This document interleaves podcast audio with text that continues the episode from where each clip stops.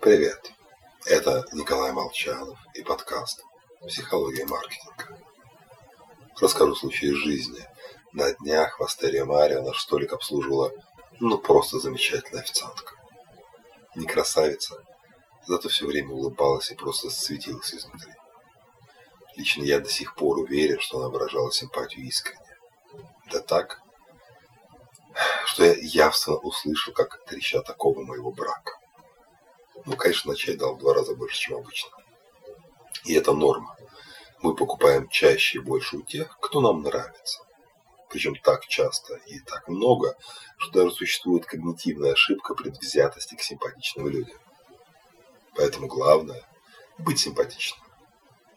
Итак, три способа, чтобы им стать. Первый, увы, физическая привлекательность. Да-да, духовный мир, конечно, важен. Только почему-то в рекламе не снимают неприятных пахнущих людей с проблемной кожей.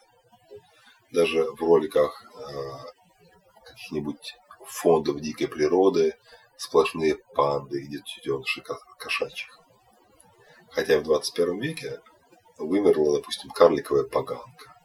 Клещи, живущие в носу карибского тюленя-монаха, но их никто не показывает. Людям приятнее смотреть на большеглазых пушистиков. Второй способ понравится – это иметь что-то общее. Так что постарайтесь стать сокурсником президента.